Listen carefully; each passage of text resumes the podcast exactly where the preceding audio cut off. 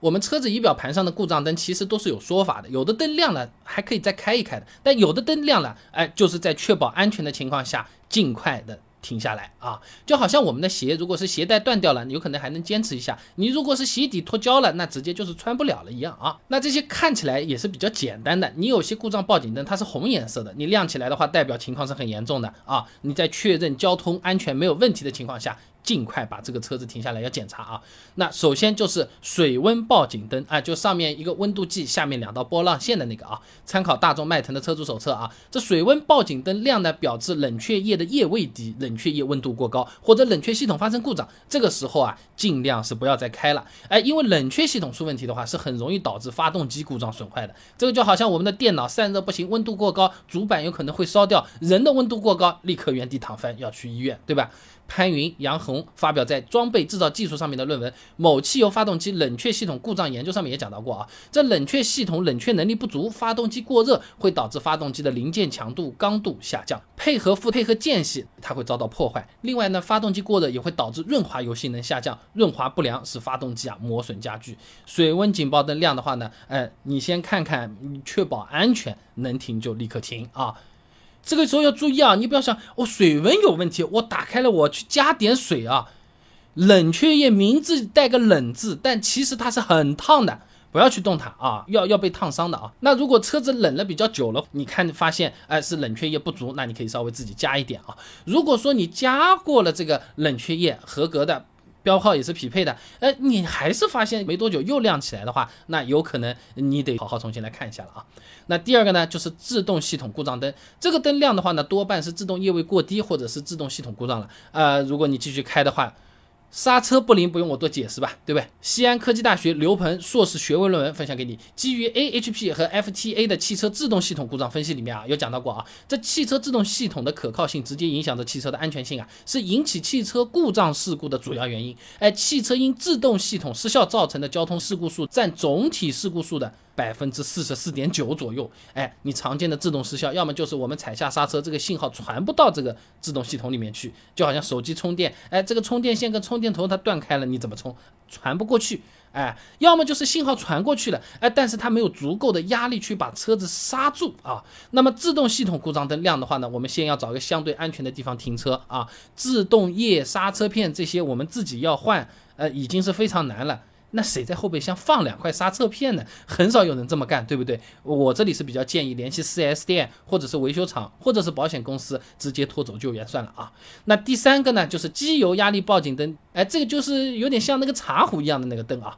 机油压力报警灯它亮起来呢，多半就代表润滑油油道内机油压力过低。这个时候我们也要立即停车进行检查啊，不然发动机啊可能也要出问题啊。李元林发表在《内燃机与配件》上面的论文《汽车发动机润滑系统故障问题与处理方法研究》里面有讲到过啊，机油油压过低，汽车的发动机润滑条件会被损坏啊，影响润滑系统的冷却和润滑功能，加大发动机部件的磨损啊，这降低使用寿命呢。没有及时处理的话呢，气缸壁还会出现卡死或者拉缸灯等问题啊。那如果我们开车，哎，看到这机油压力灯亮起来了。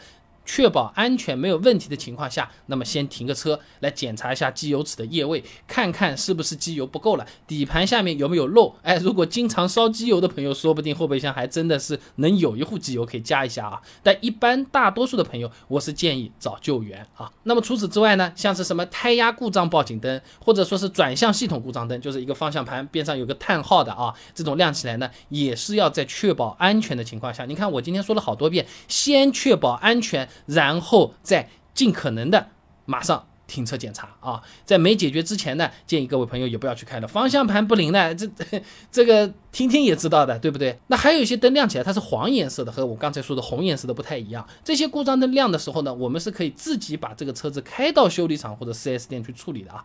第一个是发动机故障灯，哎，就是我们常说的有点像直升飞机的那么一个玩意儿啊。这发动机故障灯亮的话呢，通常不是发动机本身出问题，这个很有迷惑性啊，而是排气系统有可能有问题啊。王维发表在内燃。机与配件上面的论文《汽车发动机故障灯亮的诊断排除》里面就有提到过啊，这发动机尾气急速增加或者发动机燃烧不充分，会引发氧传感器报警，哎，进而导致发动机故障灯亮起。换句话说啊，这个发动机故障灯亮了，跟我们理解的发动机坏掉了，它自己不行了，它不是一回事儿。灯亮的话呢？会怎么样？有可能排放会超标，而不是说发动机它本身工作有问题，它不会动啊，就好像我们手机有点发烫，哎，是不是就有可能是，呃，散热不太好，对不对？但是你要去那个刷刷视频啊，看看备胎说车，看还是能看的啊。那在这种情况下呢，我们自己开车去检查维修是没关系的啊。那再来讲一个黄的 ABS 故障灯。那大众迈腾车主手册里面提的 ABS 故障灯和制动系统故障灯亮起时呢，代表 ABS 系统失效了；当和 ESP 故障灯一起亮的时候，代表 ABS 系统出故障了。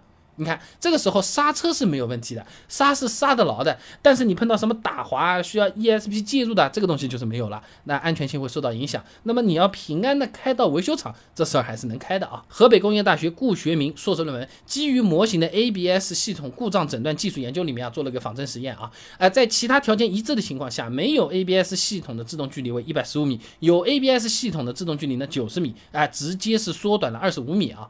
那么在实际道路上，二十五米可能就是撞上。和没装上的区别了，所以说呢，ABS 故障灯亮的确是可以开到 4S 店自己就能去，但不是说哎反正刹得住我不用修了，这完全是两回事啊，也是要注意的，亮灯就是要修的。总的来说，车子上面的各种故障报警灯亮起来呢，我们也不用过于惊慌的啊，到底是干什么用？一星期想不起来，哎，也不用担心这个问题的。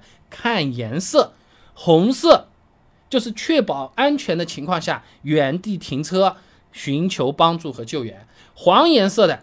哎，开车的时候悠着点，不要开的像平时那么猛了。联系好维修厂，拍张照片发给维修厂，说是什么问题，大概多少钱，觉得 OK 呢，就自己开过去，是这么个情况啊。